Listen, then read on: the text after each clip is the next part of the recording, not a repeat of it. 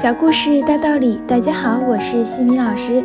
今天给大家带来的是哈佛家训经典小故事，故事的题目是《让兔子奔跑》。小兔子是奔跑冠军，可是不会游泳。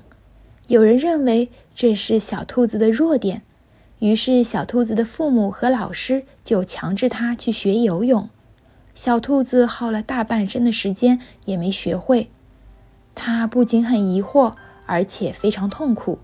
猫头鹰说：“小兔子是为了奔跑而生的，应该有一个地方让它发挥奔跑的特长。看来世界上还是有智者的。看看我们的四周吧，大多数公司、学校、家庭以及各种机构都遵循一条不成文的定律，让人们努力改正弱点。”我们整个教育制度的设计就像捕鼠器一样，完全针对人的弱点，而不是发现和激励一个人的优点与特长。公司经理人把大部分的时间用在有缺点的人身上，旨在帮助他减少过失。父母师长注意的是孩子成绩最差的一种，而不是最擅长的科目。几乎所有人都在集中注意力解决问题。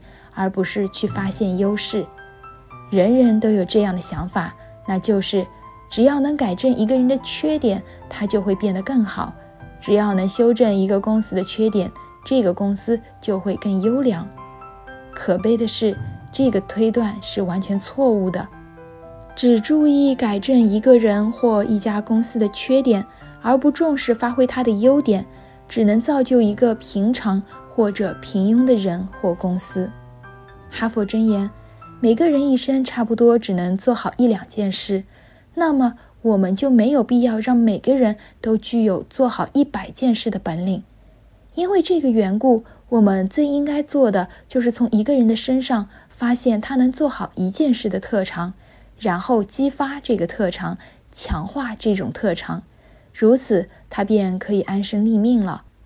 一定要让猴子唱歌，一定要让鹦鹉举重。这不仅是残忍的，也是愚蠢的。应该有一个地方让人们做自己最擅长的事，应该有一个地方让小兔子跑个痛快。今天的分享就到这里。如果你喜欢这个小故事，欢迎在评论区给到反馈意见。在节目的最后，西米老师要给大家送福利了。关注我们的公众号“西米课堂”，后台回复“绘本”。就可以领取海量高清绘本故事读物，绘本故事每周都会持续更新哦，快来领取吧！感恩你的聆听，我们下次见。